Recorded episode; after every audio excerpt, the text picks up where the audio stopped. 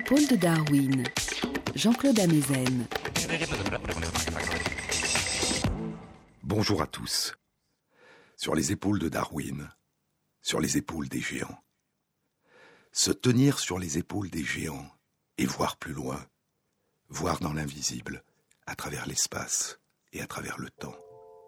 Voir en nous, au plus profond de nous, tenter de percevoir, de ressentir les innombrables dimensions de l'étrange splendeur des mondes intérieurs qui émergent en nous quand nous nous retirons du monde, au plus profond de nous, durant notre sommeil.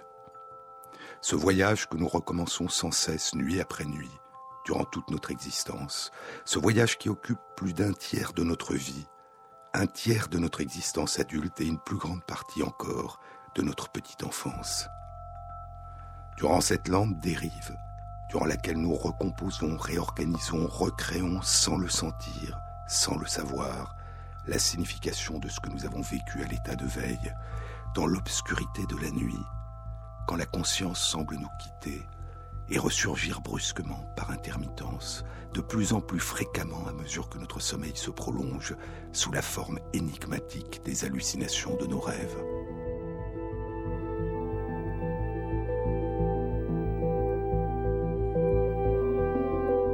Sommes-nous? Qui sommes-nous? Que se passe-t-il en nous? Dans ce petit théâtre de notre cerveau, écrit Robert Louis Stevenson, l'auteur de L'île au trésor et de l'étrange cas du docteur Jekyll et Mr. Hyde.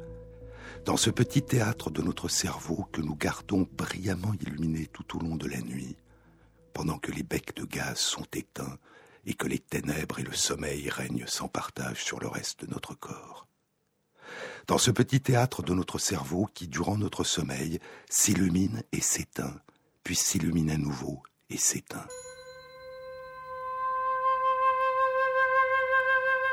Il y a 3000 ans, en Inde,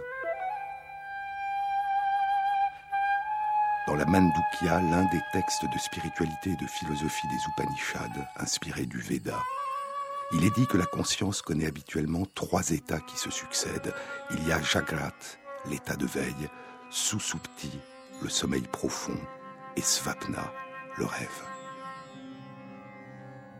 Et pour les sages de l'Inde, ce sommeil profond durant lequel il nous semble que nous nous sommes absentés à nous-mêmes et que notre conscience s'est éteinte, ce sommeil profond, sans rêve, est pourtant l'un des états de notre conscience. Ne rien voir dans l'obscurité la plus complète, disent-ils, c'est encore voir. C'est voir que nous ne voyons rien. Et si nous savons quand nous nous éveillons de notre sommeil le plus profond, si nous savons que nous avons dormi, disent-ils, c'est que nous avons sous une forme ou une autre conscience de cet état de sommeil profond.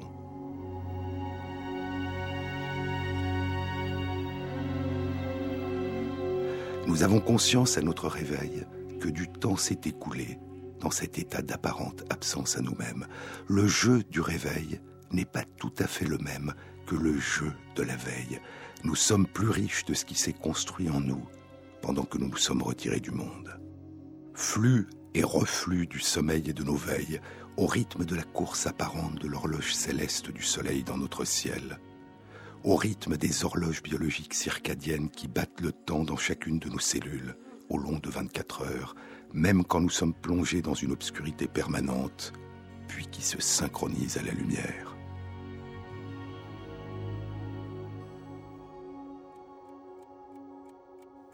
Depuis près d'un siècle, des études suggèrent que dans différentes espèces animales, certains comportements sont réglés par d'autres rythmes que ce rythme de 24 heures. Est-ce dû à la présence d'autres horloges ou à l'un des nombreux effets des horloges circadiennes?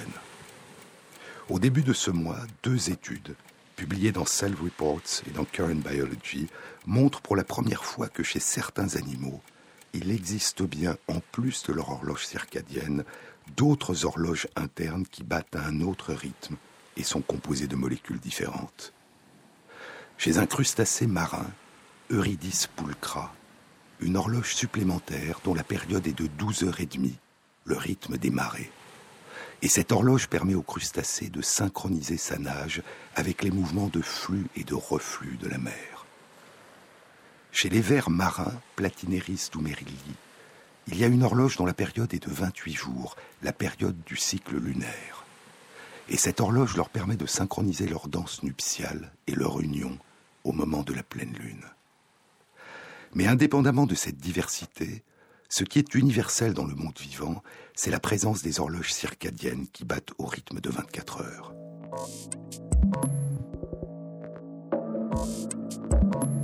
Notre sommeil est fait d'une alternance de vagues très différentes qui naissent, nous parcourent, meurent, renaissent et se succèdent plusieurs fois durant la même nuit. Il y a les quatre stades de sommeil profond qui se répètent durant la nuit et sont tous accompagnés d'ondes d'activité électrique lente de grande amplitude.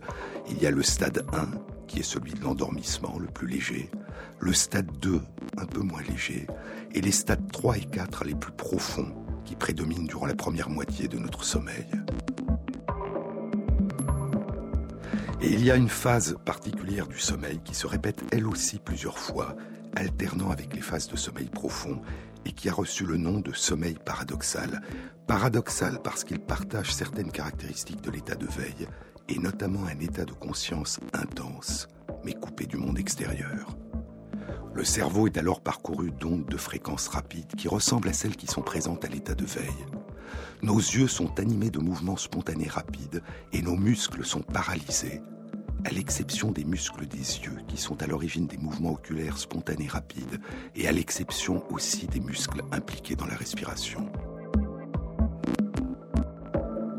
Nos périodes de sommeil paradoxal durent environ 20 à 25 minutes et sont séparées par des périodes d'environ une heure et demie durant lesquelles nous plongeons dans les phases de sommeil plus ou moins profonds. Durant la première moitié de notre sommeil, ce sont les phases de sommeil le plus profond qui prédominent, puis dans la deuxième période, ce sont les phases de sommeil paradoxal qui vont devenir plus fréquentes. Durant notre vie adulte, le sommeil occupe en moyenne 30% de notre existence. Que nous apporte-t-il? Pourquoi est-il essentiel de dormir? De nombreux travaux suggèrent qu'un des effets importants du sommeil est l'inscription de nos souvenirs dans notre mémoire durable. C'est dans une petite région à l'intérieur de notre cerveau dont je vous ai souvent parlé, l'hippocampe, que nos souvenirs récents commencent à s'inscrire en nous et vont pouvoir se transformer progressivement en souvenirs durables. Et c'est pendant notre sommeil que des réseaux de cellules nerveuses se réactivent dans l'hippocampe faisant revivre en nous certaines des expériences que nous avons vécues à l'état de veille, pendant des jours, des semaines. Certains de ces réseaux vont continuer nuit après nuit à se réactiver en se synchronisant avec d'autres réseaux localisés à la surface de notre cerveau, dans notre cortex cérébral. Et ainsi, au bout de quelques semaines, nos souvenirs vont progressivement glisser des profondeurs de notre cerveau, de l'hippocampe, vers la surface se remodelant à distance dans le cortex cérébral.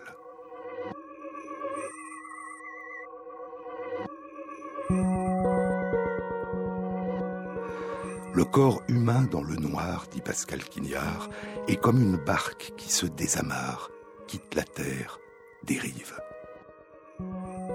Et c'est durant notre sommeil, alors qu'il nous semble que nous nous absentons de nous-mêmes, que nos souvenirs récents se transforment progressivement en souvenirs durables.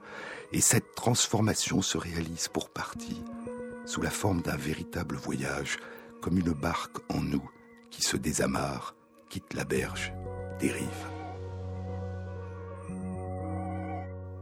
Un voyage, une migration progressive à l'intérieur de nous, de certaines des traces de nos expériences vécues qui se sont inscrites initialement dans notre hippocampe et qui vont gagner des régions situées dans notre cortex cérébral. Cette lente dérive, durant laquelle nous recomposons, réorganisons, recréons, sans le sentir, sans le savoir, la signification de ce que nous avons vécu à l'état de veille. Durant notre sommeil, les ondes d'activité qui parcourent notre hippocampe se synchronisent avec les ondes qui parcourent la surface de notre cerveau, permettant au réseau de cellules de la surface du cerveau d'entrer en résonance avec une partie des transformations qui se sont opérées dans les réseaux des cellules de l'hippocampe et de les intégrer progressivement. Et ainsi, nos souvenirs deviennent durables en s'inscrivant en nous sous forme d'une mosaïque mouvante, faite de traces éparses qui s'éloignent peu à peu les unes des autres. Et une autre partie des traces qui deviennent durables persiste à l'intérieur de notre hippocampe, une composante plus intime, plus personnelle, plus familière, plus authentique, une composante autobiographique.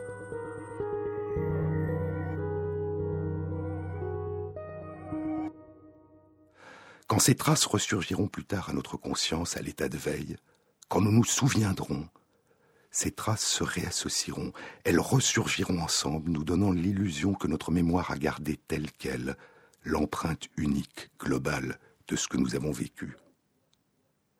Si nous nous souvenons, c'est que ce que nous avons vécu nous a rendus autres. Et lorsque nous nous souvenons de ce qui nous est arrivé, de ce que nous avons vécu, de ce que nous avons appris, nous ne sommes plus les mêmes parce que ce que nous avons appris nous a transformés. La mémoire est la preuve vivante qu'apprendre, c'est devenir autre. Et le sommeil joue un rôle majeur dans cette transformation. Nos apprentissages se rejouent pendant le sommeil sous une autre forme, sous une forme intériorisée, probablement inconsciente, qui s'inscrit plus profondément dans notre mémoire. De nombreuses études indiquent un effet important du sommeil sur la consolidation des souvenirs récents, des expériences vécues la veille, aussi bien la mémoire consciente, déclarative, les souvenirs que nous pouvons convoquer en nous et décrire, que la mémoire implicite, procédurale, inconsciente.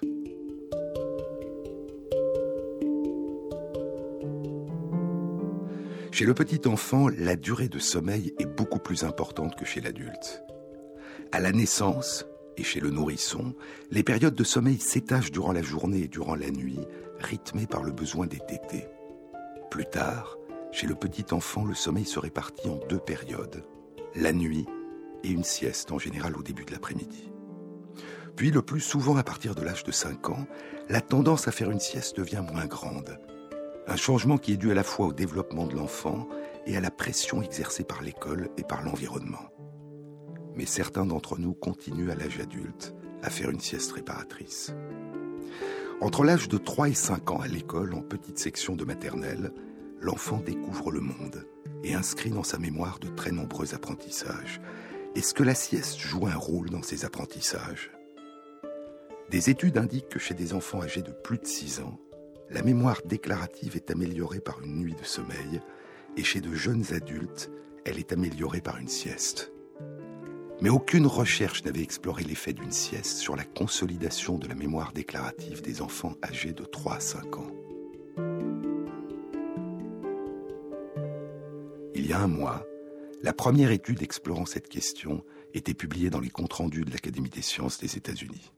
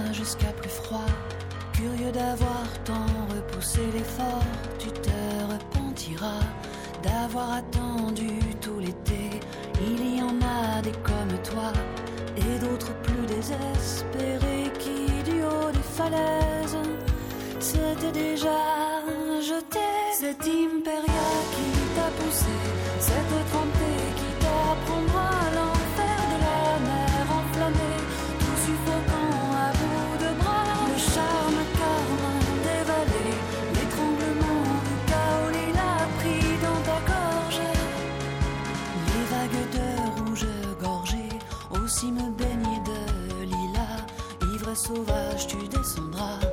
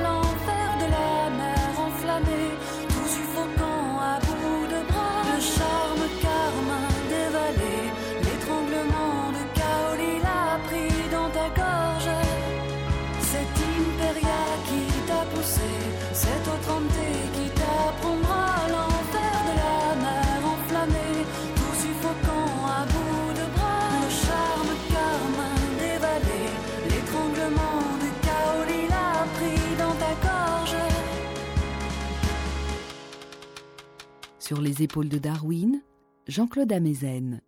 L'étude explorant la possible amélioration par le sommeil de la mémoire déclarative des petits-enfants a été réalisée par Rebecca Spencer, une psychologue de l'Université du Massachusetts à Amherst, et deux de ses étudiantes. Quand Rebecca Spencer a commencé à se poser cette question, ses deux filles étaient âgées de 3 et 5 ans, et elle a débuté son étude avec ses deux petites filles. Puis elle a continué avec au total 54 petits garçons et petites filles de six classes maternelles différentes, âgés de 3 ans à 5 ans et demi, l'âge moyen étant de 4 ans. Les chercheuses ont exploré l'effet de la sieste des enfants sur leur mémoire déclarative, exercée au cours d'un jeu qui fait intervenir leur mémoire visuelle dans l'espace. Une forme de mémoire qui dépend particulièrement de l'hippocampe, du souvenir des cartes des lieux qui nous entourent, ces cartes qui s'élaborent dans l'hippocampe et se redéploient en nous pendant notre sommeil. Le jeu s'appelle Memory, un jeu de cartes auquel les petits aiment jouer. Et les chercheuses ont fait jouer les enfants avec des cartes qui s'affichent sur un écran d'ordinateur. Sur la partie gauche de l'écran, il y a des cartes retournées dont le verso est identique, chacune occupe un emplacement précis sur l'écran. Sur le recto de chaque carte, il y a un dessin qui correspond à un mot particulier, un dessin de parapluie, de chat, de pompier, etc. L'expérience a lieu pour chaque enfant dans sa classe de maternelle à 10 heures du matin. Les chercheuses présentent à chaque enfant sur l'écran d'ordinateur l'ensemble des cartes avec leur dessin pendant 30 secondes, puis les cartes sont retournées.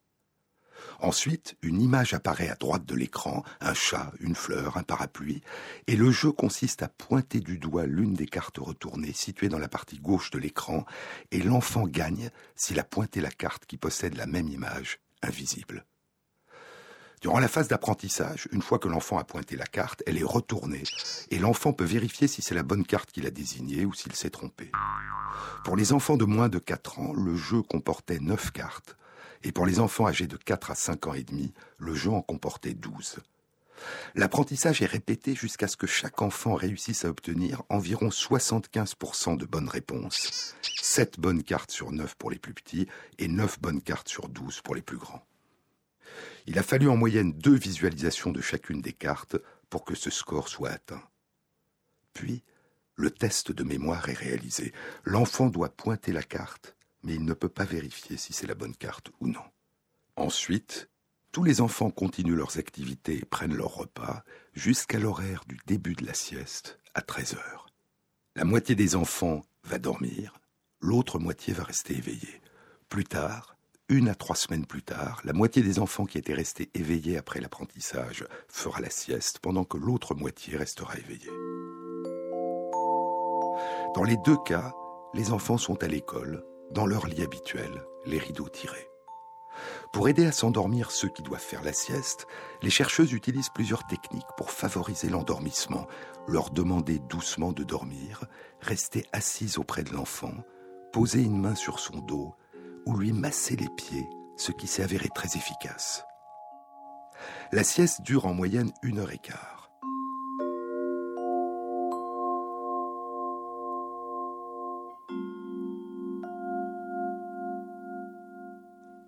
À ceux qui doivent rester éveillés pendant la sieste, les chercheuses proposent des activités calmes qui les tiennent éveillés. Puis, à 15 heures, la mémoire est à nouveau testée avec le jeu Memory.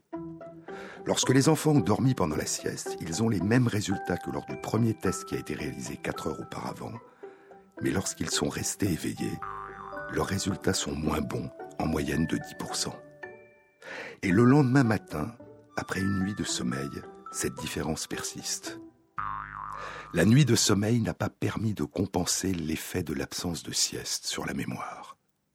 Il semble donc qu'une période de sommeil qui suit de près l'apprentissage a chez les petits-enfants un effet bénéfique sur la consolidation de certaines formes de mémoire, un effet bénéfique que ne peut remplacer une nuit de sommeil. Lorsque les chercheuses ont étudié de plus près leurs résultats, elles ont constaté que cet effet bénéfique moyen de la sieste n'était pas le même chez les enfants qui faisaient habituellement une sieste et chez ceux qui en faisaient rarement. Chez les enfants qui faisaient habituellement la sieste, cinq jours par semaine ou plus, une absence de sieste après l'apprentissage entraînait une baisse des résultats de 15% en moyenne. Chez ceux qui ne faisaient pas habituellement la sieste, qui ne la faisaient qu'une fois par semaine ou jamais, l'absence de sieste après l'apprentissage n'avait pas d'effet sur leur mémoire. En d'autres termes, la sieste améliore l'apprentissage chez les enfants qui ont besoin d'une sieste quotidienne. Et les privés de cette période de sommeil d'un peu plus d'une heure retentit sur l'inscription de leurs apprentissages dans leur mémoire. Pour déterminer les caractéristiques du sommeil pendant cette sieste de mi-journée chez les petits-enfants âgés de 3 ans à 5 ans, les chercheuses ont réalisé la même étude d'apprentissage à l'aide du jeu Memory chez 14 enfants âgés de 3 ans à 5 ans et demi, dont l'une des filles de Rebecca Spencer. La sieste se déroulait ensuite au laboratoire avec un enregistrement des activités du cerveau par électroencéphalogramme et un enregistrement des éventuels mouvements spontanés des yeux qui se produisent durant le sommeil paradoxal. Dans ces conditions, au laboratoire, la sieste avait la même durée, environ une heure et quart. L'électroencéphalogramme indiquait qu'il s'agit essentiellement d'un sommeil profond à ondes lentes de stade 2 et 3. Et à ces ondes lentes de sommeil profond se surajoutent de brefs salves locales d'activité électrique qui ont été associées par des études à des phénomènes de consolidation de la mémoire. Et les chercheuses constatent que la fréquence de ces salves est corrélée à l'effet bénéfique de la sieste sur le souvenir de l'apprentissage. Rebecca Spencer et ses collègues concluent que la préservation de la possibilité pour les bouts de choux âgés de 3 à 6 ans de faire une sieste à l'école pourrait être important pour la qualité de leur apprentissage. Elle souligne aussi l'intérêt de développer à l'école, et probablement à la maison aussi, les techniques permettant de favoriser l'endormissement. Pour leur étude, qui a porté sur 54 enfants, les chercheuses avaient initialement recruté 77 enfants. Certains avaient tellement envie de faire la sieste et étaient tellement mal à l'aise quand c'était leur tour de rester éveillés que les chercheuses les ont laissés dormir et ne les ont pas inclus dans l'étude. S'ils ont besoin d'une sieste, dit Rebecca Spencer, ils doivent avoir droit à une sieste. Cette étude est d'autant plus intéressante que la sieste a tendance à être supprimée à l'école, aussi bien aux États-Unis qu'en France, pour des questions d'organisation et de multiplication des apprentissages. Dans notre pays, les enfants de 3 à 5 ans qui sont en classe maternelle peuvent faire la sieste la première année, en première petite section, mais le plus souvent la sieste est supprimée en moyenne section.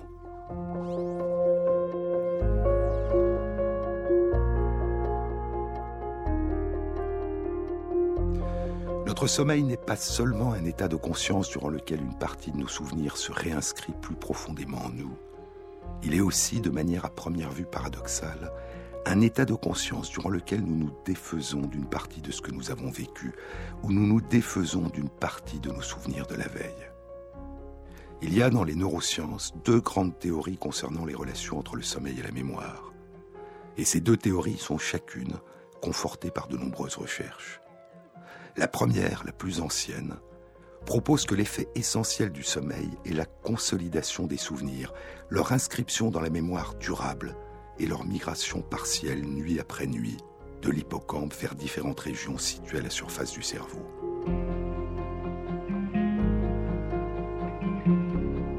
L'autre théorie plus récente propose que l'effet essentiel du sommeil sur la mémoire serait non pas de consolider nos souvenirs, mais de restaurer notre capacité à acquérir de nouveaux souvenirs.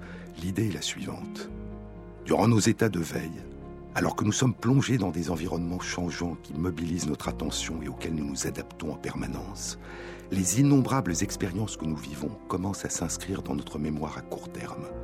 Elles provoquent une augmentation importante de l'activité des cellules nerveuses de notre cerveau, de leur consommation d'énergie, de leur fabrication de nouvelles molécules et un renforcement important de leurs connexions et de leurs arborisations, et une augmentation de l'espace occupé par ces connexions et ces arborisations.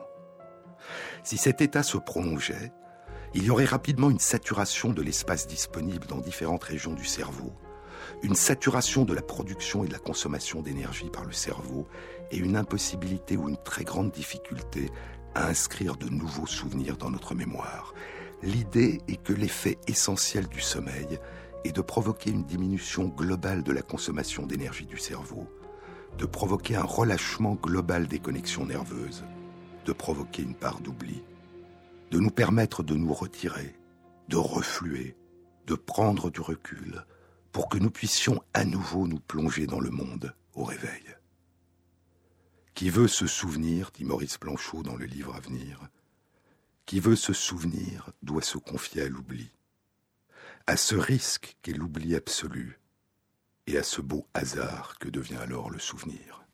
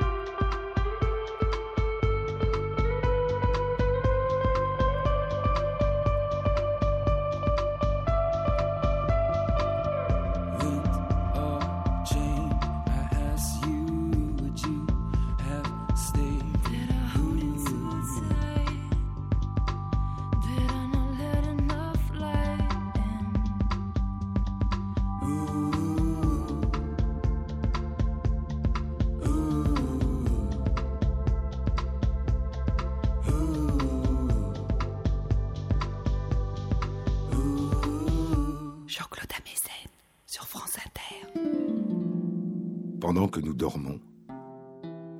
Comme Pénélope qui attend à Ithaque le retour d'Ulysse, alors qu'elle est pressée par les prétendants de choisir parmi eux un nouveau mari. Comme Pénélope qui dit aux prétendants qu'elle choisirait un mari quand elle aurait fini de tisser le linceul pour Laerte, le père d'Ulysse. Comme Pénélope qui détisse chaque nuit ce qu'elle a tissé durant le jour. Notre sommeil détisse chaque nuit la plupart des innombrables souvenirs qui ont commencé à s'inscrire en nous pendant nos veilles et qui ont commencé à encombrer notre mémoire. Détisser. C'est ce que dit Borges dans un poème intitulé Le sommeil. La nuit nous dicte sa tâche magique. Détisser les mailles de l'univers, les ramifications inépuisables des effets et des causes qui se perdent dans ce vertige insondable, le temps. La nuit exige que cette nuit même, tu oublies ton nom, ton sang, tes ancêtres, chaque parole humaine et chaque larme, ce que la veille a pu te révéler, ta joue sur l'oreiller et la fraîcheur du drap neuf, et plus difficile, ce que tu aimes.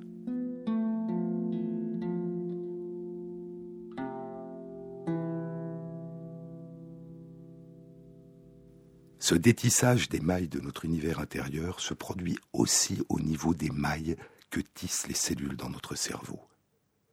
L'état de veille augmente dans de nombreuses régions du cerveau le nombre et l'intensité des connexions entre les cellules nerveuses, et le sommeil a l'effet inverse.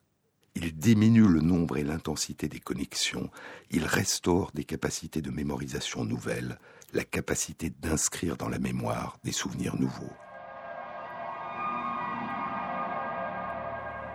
Le sommeil serait comme un reflux, comme une marée descendante après la marée montante de l'état de veille, comme une expiration après une inspiration, faisant naître la part d'oubli qui nous sera indispensable au réveil pour acquérir de nouveaux souvenirs et nous réinventer. Le sommeil nous permettrait de faire un tri, d'inscrire en nous une musique, la musique des souvenirs qui deviendront durables à partir de ce bruit, de ce brouhaha des innombrables événements que nous vivons chaque jour et qui s'évanouiront dans l'oubli de la nuit. Au réveil, plus riche de ce que nous aurons inscrit en nous et de ce qui se sera en partie effacé, nous recommencerons à inscrire en nous de nouvelles expériences, parmi lesquelles la nuit suivante, à nouveau, fera un tri. Et ainsi se tisse et se détisse et se retisse encore tout au long de notre existence cet étrange partage toujours recommencé entre la mémoire et l'oubli. Cet étrange voyage qui nous ramène jour après jour au rivage que nous avons quitté, plus riche de ce que nous avons acquis et plus libre de ce que nous avons perdu. Cet étrange voyage qui nous permet jour après jour de nous réinventer. Mais le sommeil n'est pas seulement une période où nous nous retirons du monde. Nous ne sommes pas, durant notre sommeil, aussi coupés du monde qui nous entoure que nous avons tendance à le penser. Je vous ai parlé dans une précédente émission d'une étude publiée il y a deux ans dans Nature Neuroscience. Les chercheurs avaient demandé à des personnes de réaliser un apprentissage en présence d'une odeur particulière. Ils ont attendu que les personnes s'endorment et ils les ont alors exposées pendant leur sommeil à une odeur, soit celle qui avait été présente pendant leur premier apprentissage, soit une autre odeur. Puis, peu de temps après, les chercheurs ont réveillé ces personnes et leur ont demandé de réaliser un second apprentissage qui ressemble au premier, mais qui est en partie différent. Et lorsqu'ils ont demandé plus tard aux personnes de répéter leur premier apprentissage, non seulement le premier souvenir était resté intact, mais les personnes qui avaient été exposées pendant leur sommeil à l'odeur présente durant le premier apprentissage se sont mieux souvenues de ce premier apprentissage que les personnes qui avaient été exposées à une autre odeur. Et ainsi, l'exposition pendant le sommeil à l'odeur associée à l'apprentissage renforce la consolidation de la mémoire. Il y a un an, une autre étude était publiée dans Nature Neuroscience.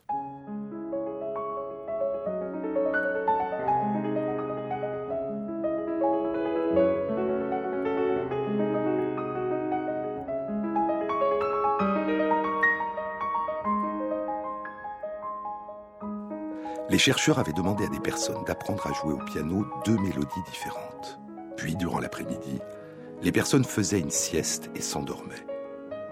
Au moment où l'électroencéphalogramme indiquait la présence des ondes lentes caractéristiques des périodes de sommeil profond, les chercheurs diffusaient l'une des deux mélodies de manière répétée pendant une durée de quatre minutes. Les personnes continuaient à dormir.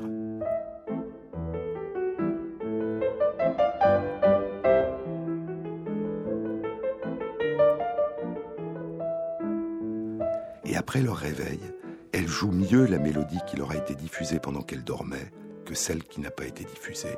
Elles n'ont pas seulement entendu la mélodie durant leur sommeil, elles l'ont rejouée en elles, elles ont appris à mieux la jouer. Et ainsi, il se pourrait que ces échos qui nous parviennent du dehors pendant que nous dormons participent au renforcement des souvenirs des expériences que nous avons vécues à l'état de veille dans un environnement semblable. Mais, je vous le disais, nos nuits de sommeil sont aussi des périodes où nous nous défaisons d'une partie de ce que nous avons vécu, où nous nous défaisons d'une partie de nos souvenirs de la veille. Il y a un mois, une autre étude encore était publiée dans Nature Neuroscience par des chercheurs du département de neurologie de l'Université Northwestern à Chicago. Cette étude ne concerne pas l'effet du sommeil profond sur la consolidation de la mémoire déclarative ni de la mémoire procédurale, Elle concerne la mémoire émotionnelle, la mémoire d'un événement désagréable. Et elle suggère que la perception durant le sommeil profond d'une odeur qui a été associée à une peur efface la peur en favorisant son oubli. L'expérience, approuvée par le comité d'éthique de l'université dans laquelle travaillent les chercheurs, était la suivante. Les chercheurs ont présenté à 15 personnes volontaires, informées des conditions de l'étude et qui avaient donné leur consentement, des photos de quatre visages différents pendant que les activités du cerveau des personnes étaient analysées en imagerie cérébrale. Les photos de chacun de ces quatre visages leur étaient présentées en même temps qu'une odeur donnée, différente pour chacun des visages. Au moment où les photos des deux premiers visages, associés chacun à une odeur particulière, leur étaient présentées, pour une moitié de ces photos, les personnes recevaient durant une demi-seconde une petite décharge électrique sur le dos du pied, une décharge électrique décrite par les personnes comme inconfortable mais supportable. Aucune décharge électrique n'était associée aux photos des troisième et quatrième visages, présentés chacun en même temps qu'une odeur différente. Au fur et à mesure que le temps passe, les personnes se mettent à transpirer à chaque fois qu'une photo de l'un des deux premiers visages leur est présentée, associée à l'odeur correspondante, bien que ce soit en l'absence de la petite décharge électrique. L'imagerie cérébrale indiquait une activité dans certaines régions du cerveau, dont l'hippocampe qui est impliqué dans la mémorisation et l'amygdale cérébrale qui est impliquée dans les réactions de peur. Ni la transpiration ni ces activités cérébrales n'étaient observées lorsque les photos des troisième et quatrième visages qui sont associés à d'autres odeurs leur étaient présentées. Les personnes ont appris que les photos des deux premiers visages et les odeurs qui leur sont associées annoncent un événement désagréable. Ensuite, les chercheurs demandent aux personnes de faire une sieste qui dure en moyenne une heure et quart et qui correspond essentiellement à une période de sommeil profond avec ondes cérébrales lentes l'une des deux odeurs qui étaient auparavant associées à l'un des deux premiers visages et à la petite décharge électrique leur est diffusée pendant leur sommeil. Durant la première moitié du sommeil, à chaque fois que l'odeur est diffusée, elle entraîne une augmentation de la transpiration, puis, durant la seconde moitié du sommeil, l'odeur provoque de moins en moins la transpiration. Une heure et quart plus tard, quand les personnes se sont éveillées, les chercheurs leur présentent à nouveau les photos de visage qu'elles avaient vues avant leur sieste soit le premier visage associé à l'odeur qu'elles ont sentie durant le sommeil et qui était avant la sieste associé à la petite décharge électrique, soit le second visage associé à une autre odeur qui ne leur a pas été diffusée durant leur sommeil, visage et odeur qui étaient aussi avant la sieste associés à la petite décharge électrique. Le fait d'avoir, pendant le sommeil, senti l'odeur qui était associée avant la sieste aux photos du premier visage, a eu pour effet de diminuer significativement la transpiration lors de la présentation de la photo de ce visage associée à cette même odeur, alors que les photos du deuxième visage, associées à une autre odeur à laquelle les personnes n'avaient pas été soumises pendant la sieste, provoquaient toujours autant la transpiration. L'imagerie cérébrale indiquait que la présentation du premier visage associé à l'odeur qui a été perçue pendant la sieste entraîne une réponse plus faible au niveau de l'hippocampe et une réponse différente au niveau de l'amygdale cérébrale. Ainsi, le fait d'avoir perçu durant le sommeil une odeur qui avait été associée à l'état de veille à un événement désagréable a eu pour effet d'atténuer le souvenir désagréable du contexte dans lequel cet événement s'était produit. Les chercheurs concluent que le sommeil profond représente une période privilégiée pour obtenir ce qu'ils appellent une extinction de la peur, et ils évoquent de possibles applications qui permettraient de contribuer au traitement du stress post-traumatique. Mais ils ne s'interrogent pas sur les effets possibles dans notre vie de ce phénomène très particulier d'oubli favorisé par le sommeil, l'atténuation de la mémoire émotionnelle d'un événement désagréable, et il ne s'interroge pas sur les éventuelles raisons qui ont pu favoriser au cours de l'évolution le développement et la propagation de ce phénomène. Imaginons que nous ayons appris qu'une odeur particulière était associée à un événement dangereux ou désagréable, un prédateur par exemple, et que nous avons appris à avoir peur de cette odeur. Le sommeil est notre plus grande période de vulnérabilité. Et pour nous, dont l'odorat, contrairement à notre vue ou à notre audition, n'est pas très développé, l'odeur ne nous renseigne le plus souvent que sur une présence proche. Si durant notre sommeil, alors que nous sommes incapables de nous protéger, nous percevons une odeur dont nous avons appris à l'état de veille qu'elle était associée à un danger, et si cette odeur persiste durant notre sommeil et que nous sommes toujours vivants et en bon état au réveil, c'est probablement que cette odeur ne présentait pas une menace pendant que nous dormions.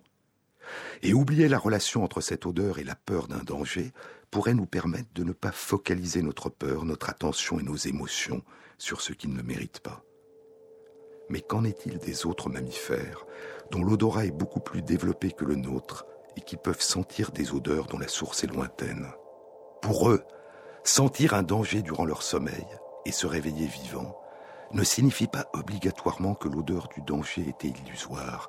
Ils peuvent avoir durant leur sommeil senti un prédateur au loin qui demain représentera un danger.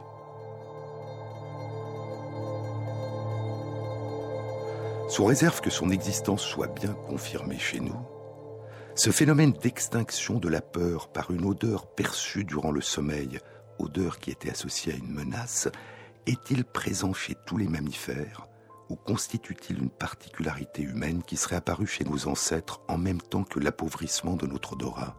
On ne le sait pas.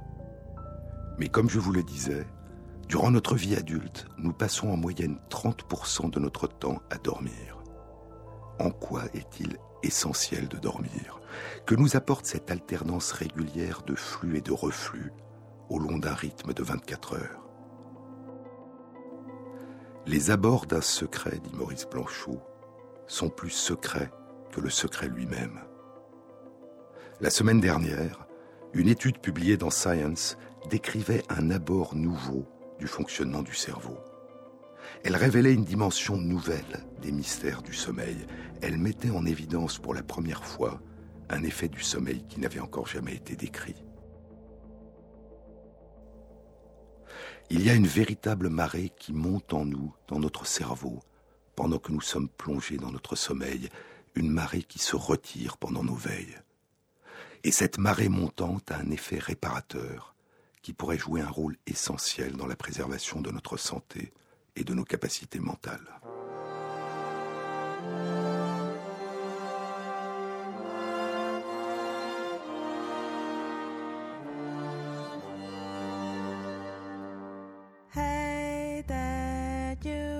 Shattered in a thousand pieces, weeping in the darkest night. Trying to stand up on your own two feet and stumbling through the sky. Hey, you,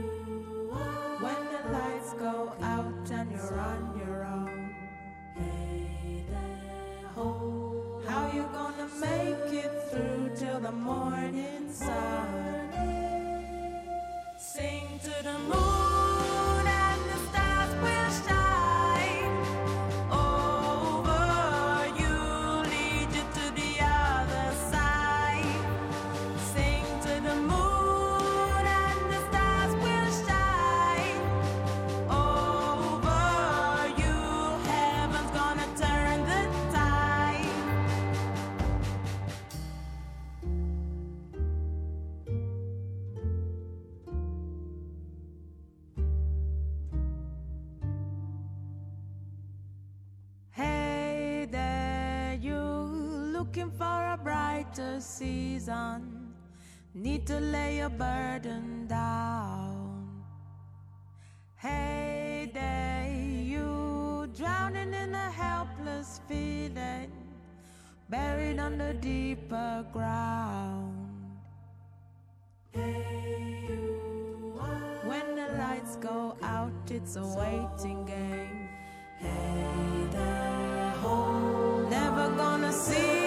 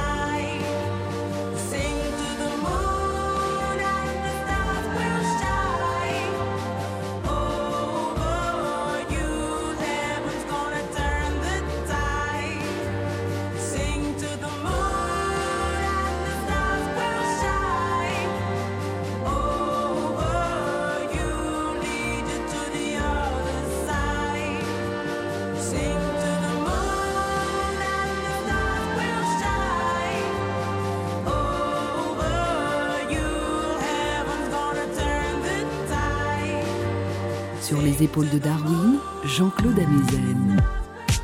Dans le monde animal, la durée de sommeil est très variable selon les espèces, comme est variable la période du sommeil. Il y a des animaux qui, comme nous, sont actifs le jour et dorment la nuit, et d'autres qui sont actifs la nuit et dorment le jour.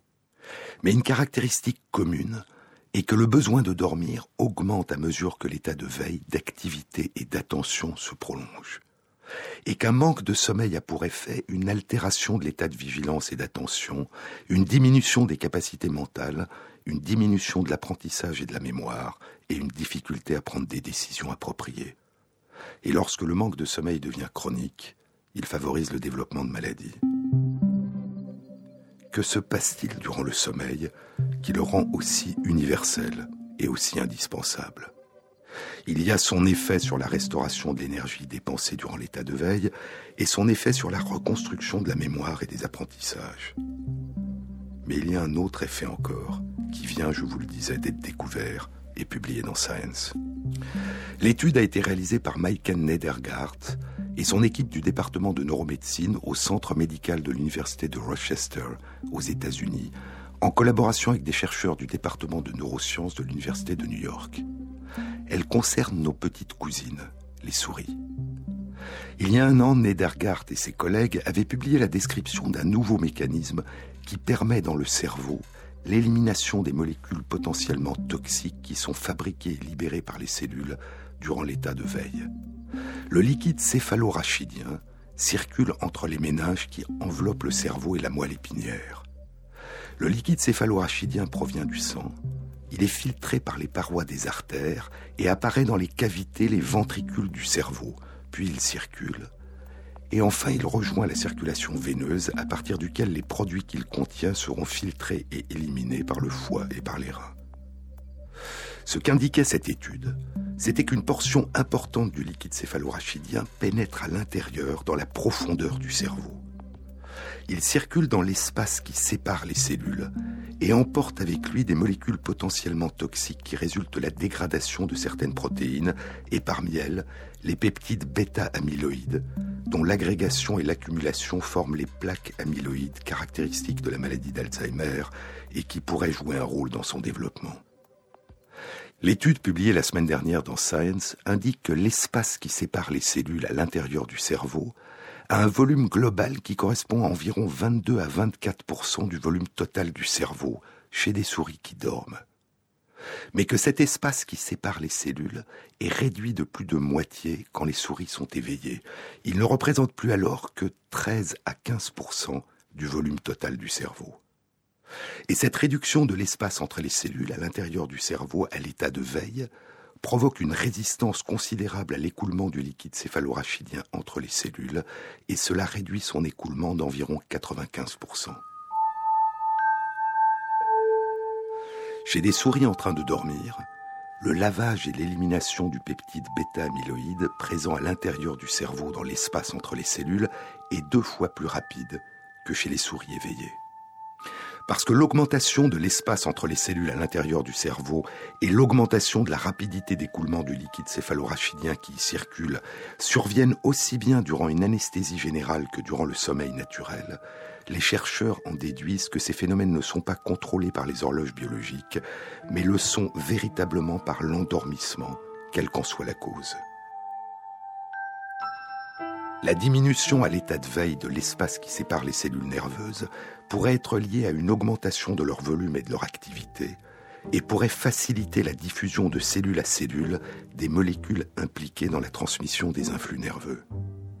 Et ainsi, l'un des effets essentiels du mystérieux pouvoir réparateur du sommeil pourrait être de permettre au cerveau de basculer dans un état alternatif qui facilite le lavage des molécules potentiellement toxiques produites durant l'état de veille par l'activité des cellules nerveuses. Est-ce l'accumulation même de ces produits durant l'état de veille qui provoque le besoin de sommeil? Et ce phénomène de lavage, ce phénomène de marée montante durant le sommeil, est-il d'évolution récente ou ancienne? Est-il particulier aux mammifères ou est-il présent chez l'ensemble des animaux? On ne le sait pas.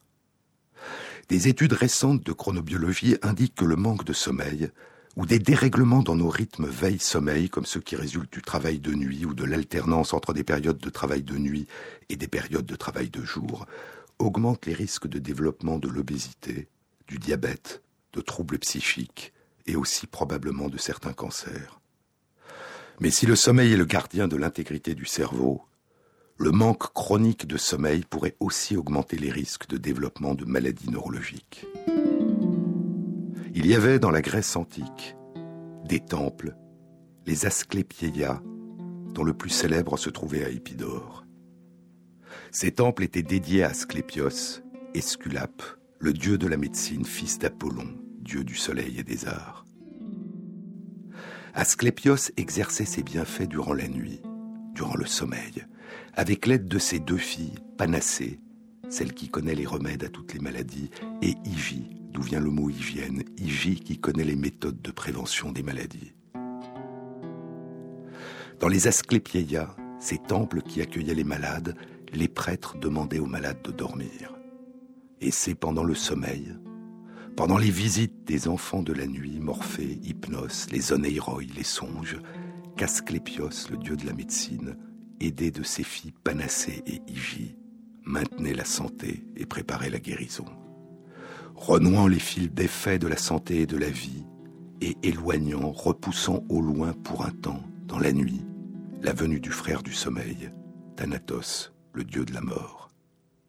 Et ainsi, il y a plus de 3000 ans, les récits et les rites qui naissaient et se développaient sur certaines des rives de la Méditerranée emplissaient notre sommeil de la venue en nous de créatures divines qui nous soignaient, suggérant par la puissance de la métaphore, du conte et du mythe une partie de ce que les recherches les plus récentes nous révèlent aujourd'hui de la réalité.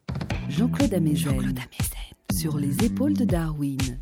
La prochaine rencontre transdisciplinaire du Centre d'études du vivant dans la série Les battements du temps aura lieu le mardi 12 novembre de 19h à 21h. Elle aura pour titre L'éternité dans une heure, la poésie des nombres, et sera animée par Daniel Tamet, auteur de Je suis né un jour bleu et de L'éternité dans une heure. Vous trouverez tous les renseignements concernant cette rencontre sur la page de l'émission sur le site franceinter.fr.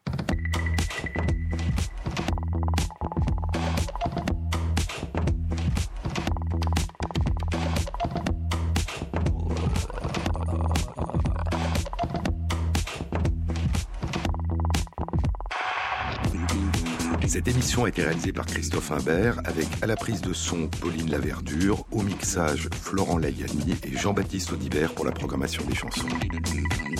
Et merci à Christophe Magère qui intègre sur la page de l'émission sur le site franceinter.fr les références aux articles scientifiques et aux livres dont je vous ai parlé. Bon week-end à tous, à samedi prochain.